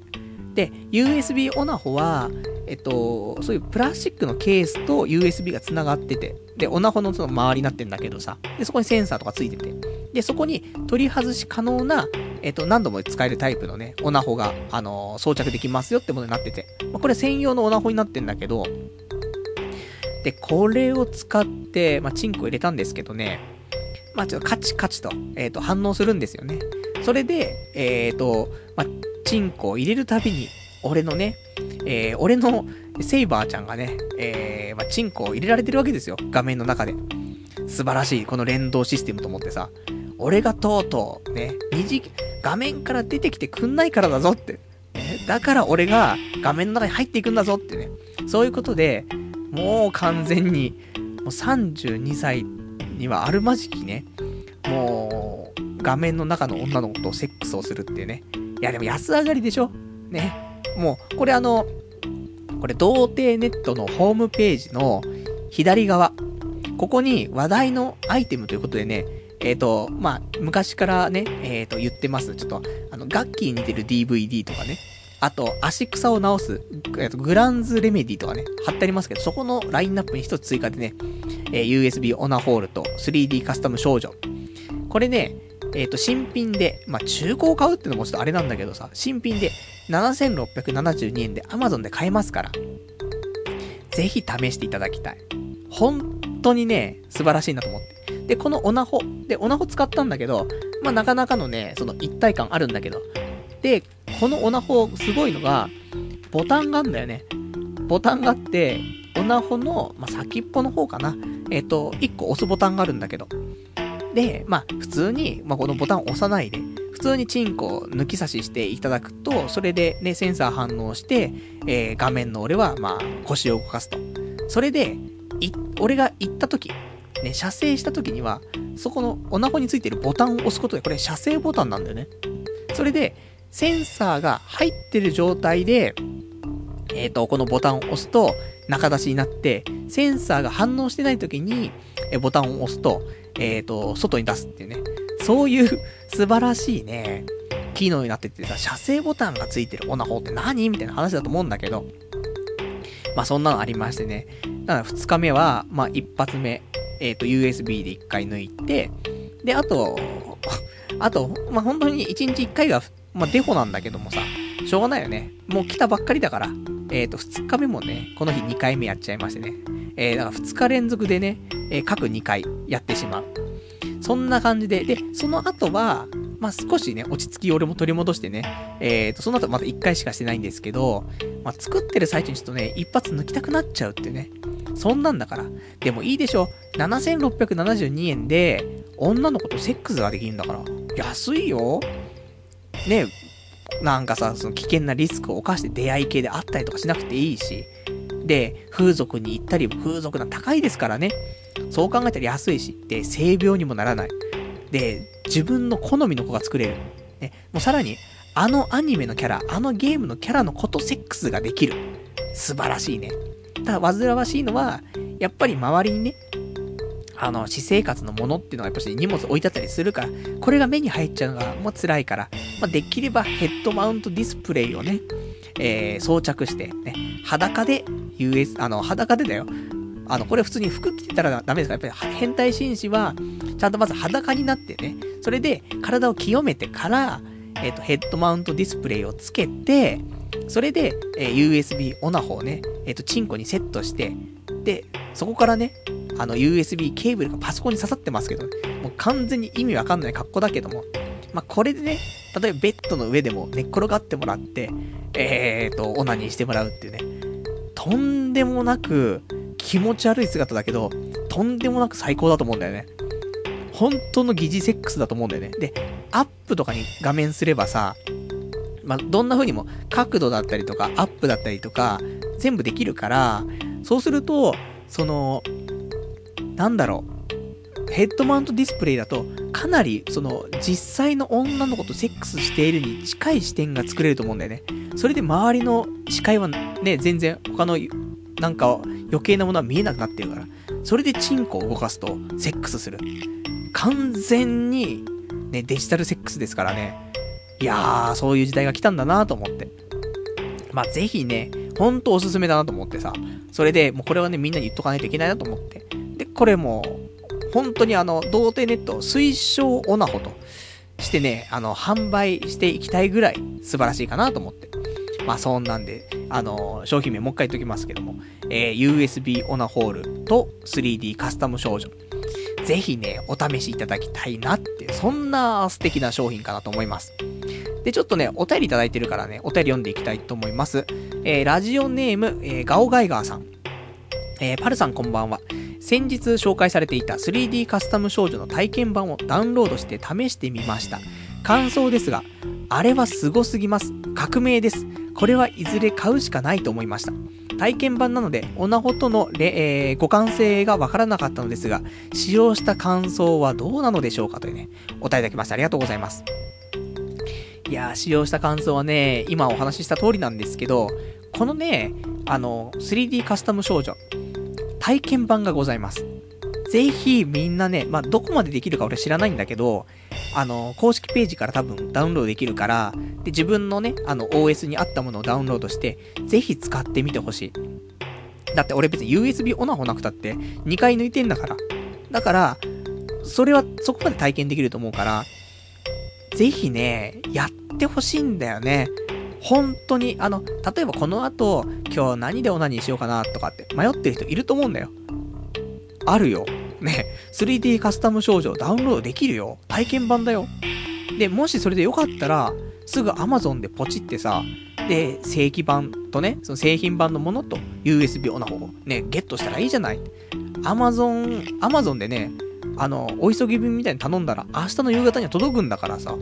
もうそんなんで、あの、ぜひ、童貞ネットのね、左側のリンクからね、買えますから、ぜひぜひ買ってもらって、損しないっていうか、革命が本当に起きるオナニー、オナニーに対してね。でもわかんないよ。この後俺も飽きちゃうかもしんないけど、ただやっぱり好きなキャラクター作れるっていうのはかなりでかいなと思うから。あとはちょっと表情だったりとか目とか、その辺のエフェクトを少し、まあ、変えたりとか、ね、改造じゃないけど、そういう、なんだろう、パーツを、あの、入れたりとかして、まあ、より自分の好みのキャラクターを作れればね、まあ、完璧かなと思うから。で、これ声とかも出ますから、声何種類かあるわけじゃなくて、多分1種類なんだけど、ただやっぱ声もあるから、さらに良いというところなんでね、おすすめかなと思っておりますよ。えっ、ー、と、あとはね、えっ、ー、と、そうだね。えっ、ー、と、他、ちょっとお便りいただいているので、えー、ちょっとオナニー絡み。ラジオネーム、プリン師匠さん。パルさんは、催眠オナニーしたことありますか？催眠オナニーをネットで調べてみると、最悪死ぬらしく、僕は興味があるのですが、なかなか手を出せないでいます。というね、お便りいただきまして、ありがとうございます。催眠オナニーさ、一回調べたんだよ。で、やってみようかなと思ったんだけど、俺も同じような感じでさ、あの、ちょっと怖いなと思って。で、やっぱり催眠、催眠っていう表現が、なかなか正しい表現なのかちょっとまたあれなんだけどさ。ただそういうちょっと自己暗示的なものをかけてやるわけだから、それってさ、暗示が解けないってことはないとは思うんだけど、解けないというか、中途半端な感じになっちゃって、日常にも引きずるって場合もあるっぽいのよ。結局そういう催眠導入というかね、そういうのしちゃうと。だそれをうまく、なんか、ちゃんと普通にできてれば問題ないけど、なんか手順間違ったりとか、おかしな感じで、自己暗示かかっちゃったりした時に、最悪だなと思って。だから怖くて、催眠オナニーはしてない。だから、もうこれはもうしょうがない。俺もそういうリスクを犯したことを好きじゃないからさ、催眠オナニーしないし、多分風俗も行ってもね、病気怖いから多分行かないような気はするんだけど。だそういう俺たちに朗報だよ。ね。もう、催眠オナニーよりも良さそうなオナニー。そして、風俗に行かなくてもセックスができる。それそれを全て兼ね備えたのが、USB オナホールと 3D カスタム少女ですからね。これ素晴らしいなと思うんだけど。で、ただ、一つ、えっ、ー、と忘れないでほしいのが、あのね、USB カスタム少女っていう製品名なんだけど、他に、あの、似た商品があります。で、これがカスタムメイド 3D っていうソフトがあるんだけど、これは USB に繋がってないの。あの、オナホールが。これ無線で使えんの。ね。それはそれですごいんだけど、ただ、これっ、あの、名前似てるから間違えないでねって話なの。あのね、拡張性とかそういうのは結構違くて。3D カスタム少女は俺が推してるやつ。で、結構好きなキャラクターが作れたりとか、そういう有志でね、あのー、みんなユーザーの方でそういうパーツ作ったりとかして結構盛り上がってるというか、まあ、そういうのも使えたりとか、結構緩いっていうかね、そんな感じなんだけど、で、ただこれはシチュエーションとか作ったりとか、キャラ作ってセックスするだけってソフト。で、カスタムメイド 3D っていうのは、まずオナホが優先じゃなくて無線なわけね。で、これが一つと。で、キャラクターも結構可愛いんだけど、ただ、そんなに拡張性がないというか、自由度が低い。っていうものなの。ただ、これはストーリーがあるらしくて、ただセックスをするだけじゃないらしいの。まあ、調教じゃないけど、ある程度そういうのできるらしくて。なので、まあ、どっちもどっちなんだけど、俺的にはまずは、外さないものとしてね、USB オナホールと 3D カスタム症状を押す。で、もしこれで目覚めた人、ね、もっともっと、俺は USB オナホがいいし、もっと他の女の子たちとね、ネットの中でセックスがしたいと。もう出てき、今ずっとね、あのー、我慢して、ね、いつか俺の嫁画面から出てこいって思ってたかもしんないけど、もうそれが叶わなかったからこそね、俺たちが電脳ジャンプしてるわけですからね。電脳ダイブダイブですから、そういうことをね、さらに高みに登ってね、あのー、体験していきたいなって、そういう人いたら、あの、その時はカスタムメイド 3D 使っていただいて、まあ、それまでいかなければ、まずはね、あの、3D カスタム少女体験版からね、始めていただけたらいいんじゃないかなって思いますね。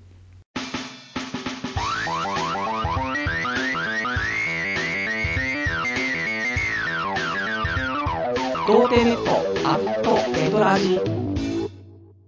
じゃあ、それでは、今日もね、ほどほどお時間来ましたから、お別れのコーナーをしていきたいと思います。えー、お別れのコーナーは今日読めなかったお便りとかね、あと、えっ、ー、と、今日喋りたかったことなんかをね、えー、つらつらとやっていきたいと思うんですけど、えっ、ー、と、まずじゃあちょっと、今週の報告。まあ、アニメだけしか見てなかったって話もあるけど、一応スロット行きまして、えっ、と、バジリスク、えマイナス4万円。もう、スロットやめようねっていうね、そんな感じ。で、あとは、FX。えっと、アベノミクス、アベノミクスで、ね、みんな景気いいみたいで、なんかね、株とかやってる人、かなりの人数がね、1億円とか儲けてるらしいぞっていう。まあ、でもそりゃそうだよねって、あんだけ上がってれば、株やってれば、ね、3000万とかね、うまくそういう運営、ね、あの、してればさ、運用してれば、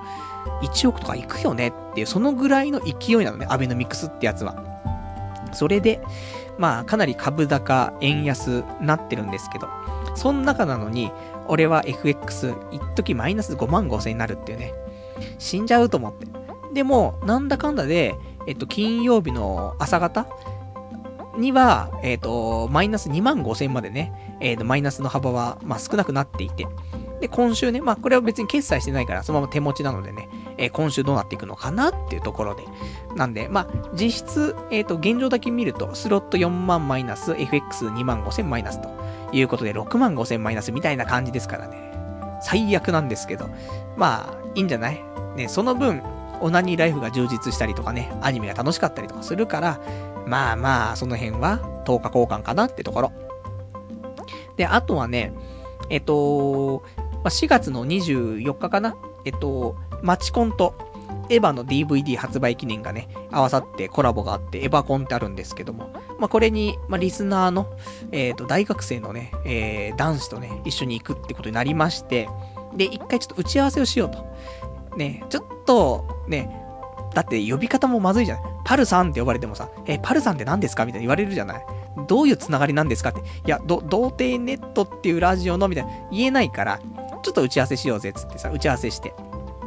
でも結局ね、あの、打ち合わせっていう打ち合わせはでき、できずにね、結局、アニメの話、漫画の話で、えっ、ー、と、オナ、オナニーの話と、あとパズドラの話、こんなんしかしなかったってね、結局何だったんだろうって思うけど、でも、こういう話がまずできる間柄っていう風になったのと、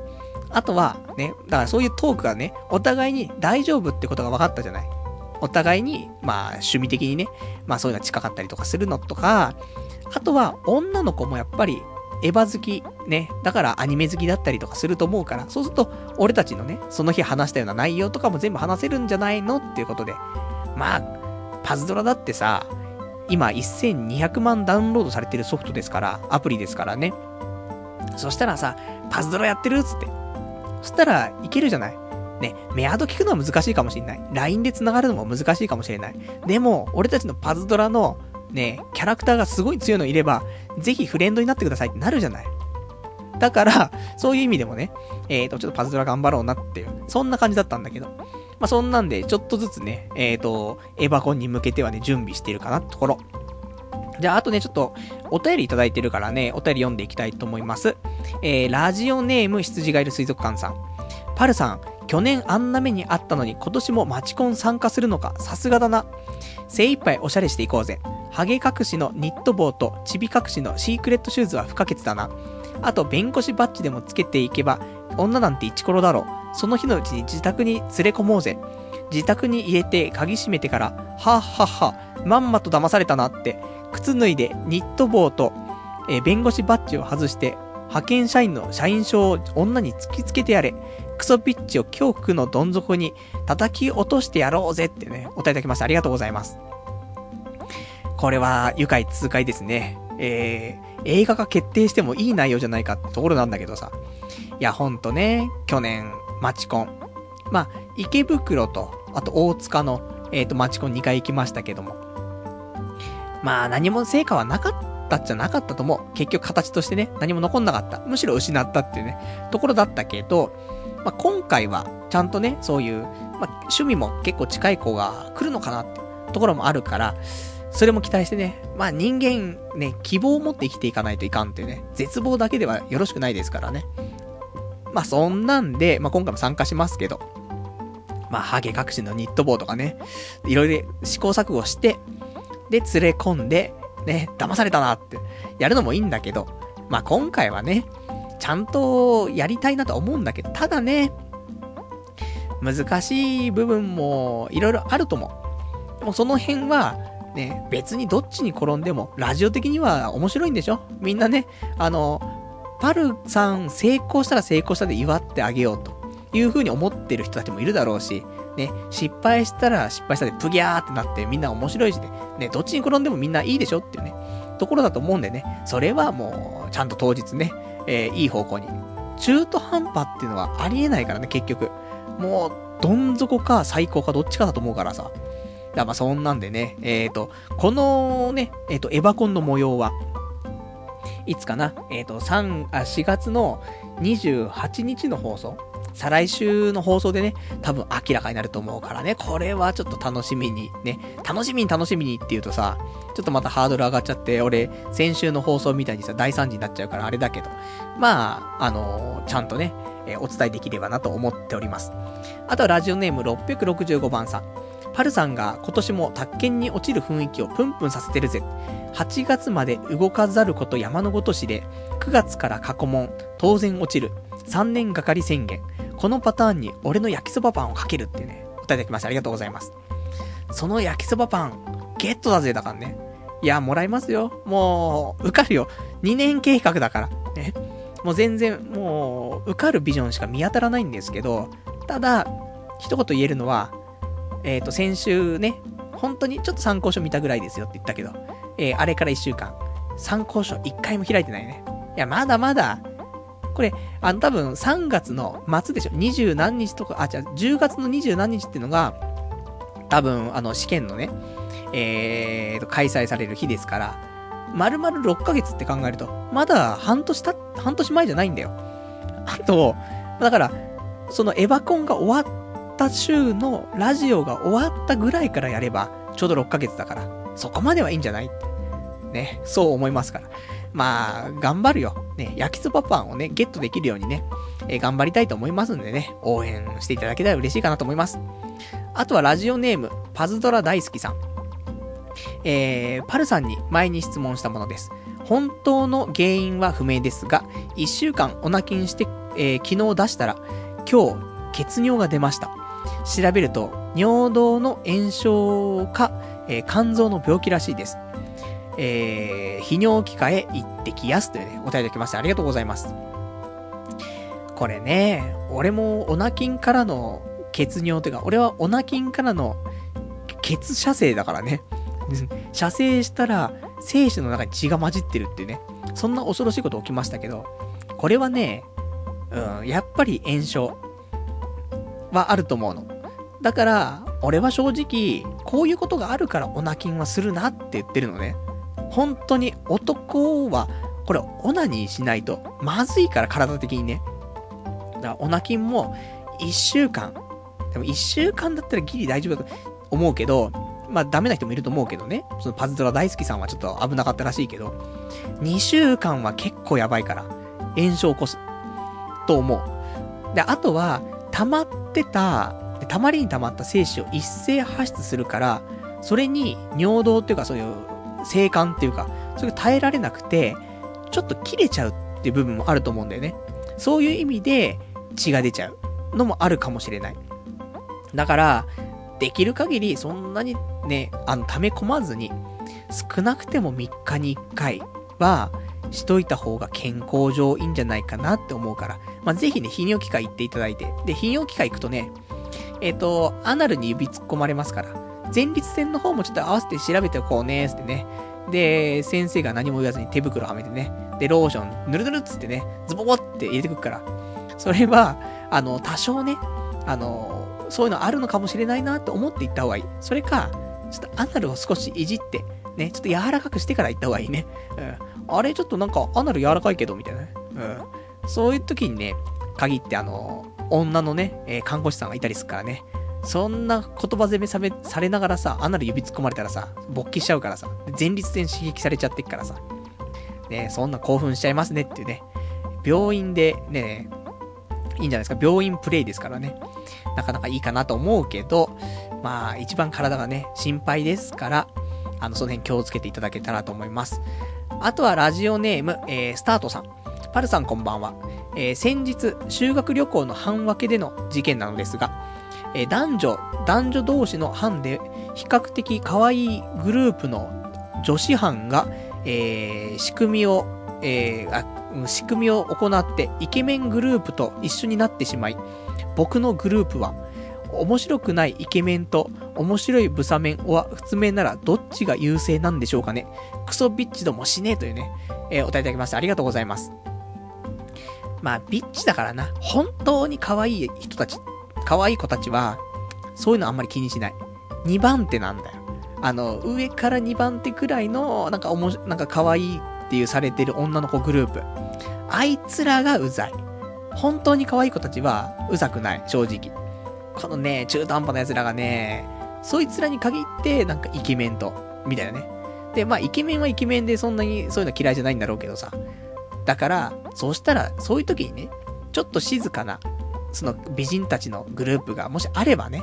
そういう奴らは、イケメンとか、ね、ブサメンとかあんま関係ないから、ちゃんと、あの、社会的な常識を持っていて配慮ができて、で、軽いユーモアが言えるぐらい、で、清潔感があれば、多分楽しい修学旅行、別にそっから恋に発展するとかないかもしれないけど、楽しい修学旅行になるんじゃないかなと思うから。そのクソビッチどもはもう本当にね、腹立つ、立ちますけど、まあその辺はね、もうスルーしていきましょうって。で、基本的に若い女の子はさ、男を見る目ってあんまないと思う。っていうのも、そんな男とさ、その関係ないじゃない、あんまり。付き合ったこともあんまりないとか、友達が多いってわけでもなくてさ、男がどんなものかもわかんないから、まあ、結局第一印象のね、あの、外見っていうので選んじゃうと思うけど、でも、そういう人間できている、ね、あの、人格者の人は、外側ももちろん、まあ、多少なりとも見る、見るけど、それよりも、やっぱり中を見てくれるっていうか、まあ、学生だったら別にみんな条件一緒じゃない？あの、社会出ちゃうとさ、あの、どういう仕事してるとか、そういうのも関わってくるけど、まず学生のうちは、まあ別に頭よし、足、あと運動できるできない、あと外見、で、あと中身のユーモアだったりとか世界観、あと、将来どういうのになりたいかとか、そういうのもあったりすると思うけど。だから、そこまで差がないじゃないんだよね。基本的に、ね、圧倒的にね、第一印象ってあるけどさ。だから、もし、もしね、別に、た、ただね、あの、あんまり、あのブスたちとのグループになったらテンション上がらないかもしれないけど、でも、それはもう一期一会だからさ、その場楽しくしようよっていうところでさ、ある程度のね、ユーモアとさ、で、面白いので、うざくない程度にね、それで配慮しつつ、で、それで修学旅行楽しめばいいんじゃないかなと思って。で、本当にブス、ブスじゃねえけど、ね、あのー、上から2番目ぐらいにね、可愛いとされているグループの女はもう本当にスルーして、で、他の女の子とか、あと普通に男同士、もう、モテない俺たちはさ、男同士でつるんでね、ワイワイするのが一番、なんて、安定した楽しさでありますからね。だから、もう本当に絶望してるんであれば、もうモテない男同士で楽しく、ね、えっ、ー、と、どこに行くのかはわかりませんけども、あるでしょ。大体、そういう行くところによって、アニメの聖地巡礼とかできるでしょそういうの行ったらいいんじゃないのって。ね、そしたら楽しいから、普通に。で、結局、大人になって10年とか経つと、修学旅行とか行ったところにもう一回行きたいなって思ったりするから、その時全然興味なくてもね、そんなんあったりするからさ、まあそんなのも、またね、10年後ぐらいに思い出したりする思い、なんか思い出だからさ、まあそういうのも大切にね、あの、面白くても面白くなくても、まあ、楽しむっていう心を持ってね、参加する方が、まあ修学旅行ってのはいいんじゃないかなって、おじさん思うなっていうね、そんなところ。あとはラジオネーム671番さん。昨日、あ、先日、童貞を捨てました。思ったより気持ちよくなかったです。え、ちなみに、騎乗位でしたというね、お答えいただきました。ありがとうございます。まあ、ね、まずはじゃあ、童貞卒業おめでとう。ね、これはまあ、めでたいのかめでたくないのかってよくわかんないけども、まあね、童貞というものにね、縛られていたのであればね、そこからの卒業はね、めでたいなと思うんですけども、まあ、セックスが気持ちいい気持ちくないって、いろんな意見がありますけど、まあ、局部的な話をすれば、オナニーの方が気持ちいいっていうのはあるかもしれないね。でも、やっぱりおっぱいを揉むとか、チューをするとか、で、挿入をしているっていう行為。ね、挿入自体が気持ちいいとかじゃなくて、女の子に挿入しているって行為。これが興奮する部分あると思う。ただ、俺たちがオナニーしすぎのせいで、その膣圧、ね、その女の子の中で、中の圧力では射精ができないっていう、そういう風になってるやつ多いと思う。だから、もう、オナニーだったらね、自分の好みの場所全部わかるし、力加減もね、好きにできるからいいんだけど、だから、なかなか、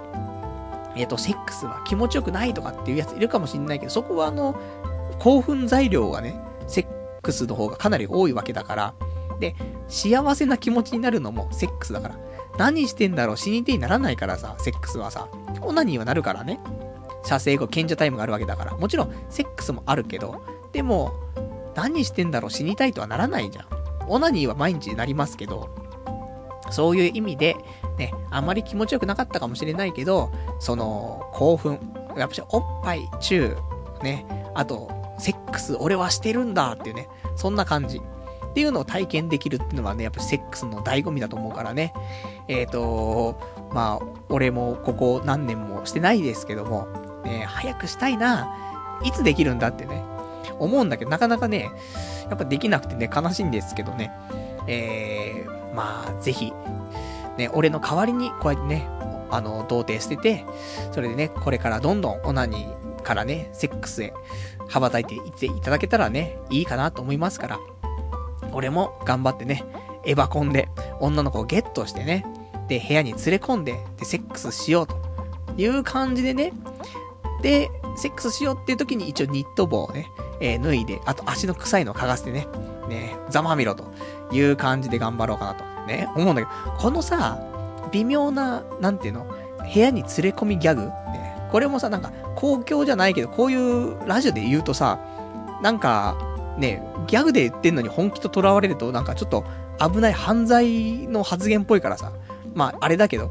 ないけどね、全く女の子を連れ込む予定も全くないんだけど、でも一応、もしかしたらわかんないからね。まあ、ちゃんと俺は、真摯にね、やりますけど、真摯やりますって、またやりますって表現がみたいな、なるかもしんないけど、普通に、あの、隠さずね、えー、素の自分で言ってね、頑張りたいと思うんだけど、一応、まあ、何があるかわかんないからね、人生なんてさ。で、原宿でやるからさ、もしかしたら終電とかね、逃しちゃう可能性もありますからね、みんなね。そうしたら、ちょ、部屋は綺麗にしていこうかなと。で、あと筋トレもしておこうかな、みたいなね。ちょっと思ったりはしてますねってところ。じゃあね、えーと、そんなんで今日ちょっと長くなってしまいましたけどね。えー、今日この辺までかな。ね、ほどほど時間来ましたからこの辺でということで。で、えっと、来週は、えっと、4月の21日の日曜日。またね、えっ、と、23時からね、やっていきたいと思いますんでね、聞いていただけたらと思います。本当は今日ね、本当あの、アニメの話30分ぐらいで、で、そうしたら本当にオナニーの話とさ、お別れのコーナーでちょうど1時間ちょっとぐらいで終わったところがさ、アニメの話がね、ちょっと30分オーバーしちゃってね、結局1時間話しちゃったからね。まあそんなもんでしょ。しょうがない。ワン、ワンシーズンに1回なんだ。ワンクールなんだからさ。そうしたら話は長くなっちゃうなと思って。結構簡潔に話したんだけどね。だ今度はやっぱり、あれでしょ？そのアニメ枠っていうかさ、そういうのを別で設けた方がいいのかな？前、前からちょっと言ってるけど。で、このラジオでもさ、ちょっと、なんていうのか、お金を稼ぎたい。ね。もう、本当に俺、なるべく働かないでなんとかならないかなって日々考えてますから。だからこのラジオでお金を稼いで、なんとか生きながらいたいっていうね、そういう願望もね、ないとは言いませんから。だから、このラジオ、童貞ネットは童貞ネットで、このままにしておいて、で、たまにスペシャルとして、ワンシーズンに一回、えー、アニメ、新作のレビューをね、別枠で撮って、で、それを有料配信にすると。そうするとですよ、もう全国の1億3000万人のアニメファンの皆さんが全員ね、買ってくれれば、あら不思議。ね、1個、例えば100円で配信したとしても、あれすごいよ。130億円になるよって、一生食っていけるよってね、ところになりますから。まあそんなんで、ね、まあ公開しても、有料でアニメの話聞きたいってやつなんて、2、3人だろうって。300円になったチャリンみたいなね。牛丼食べてきますみたいな。そんなんですけど、まあまあ、それでもね。まあ、何かそういうのやっていけたらなとは思うんだけど、そのぐらいしないとさ、結局、ラジオね、長くなっちゃうからね。アニメの話と、あと他の話したらね。でもまあ、でもその週ってさ、基本的にさ、アニメしか見てないってことが多いからさ、結局、他何したのって言うと、話すこともないんだよね。だから結局はもうみんなに我慢してもらって、アニメの話を聞いてもらうと。ね、そういう、ね、たまには、ね、人の聞きたくない話っていうのもさ、聞かなくちゃいけない時ってやっぱし人生あるじゃない？そういう疑似体験できるっていうね。そんな感じでどうでしょうか？というところで。まあそんなで来週はね、えっ、ー、と、まあなんかいろいろと、またやったらね、えっ、ー、と、お話ししたいかなと思うから、まあ来週は結構通常営業な感じでやっていきたいと思いますんでね、えー、お楽しみにしていただけたらと思います。それではね、えー、今日も1時間ちょっとね、長くなってしまいましたけども、えー、ご視聴いただきましてありがとうございました。それではまた来週お会いいたしましょう。さようなら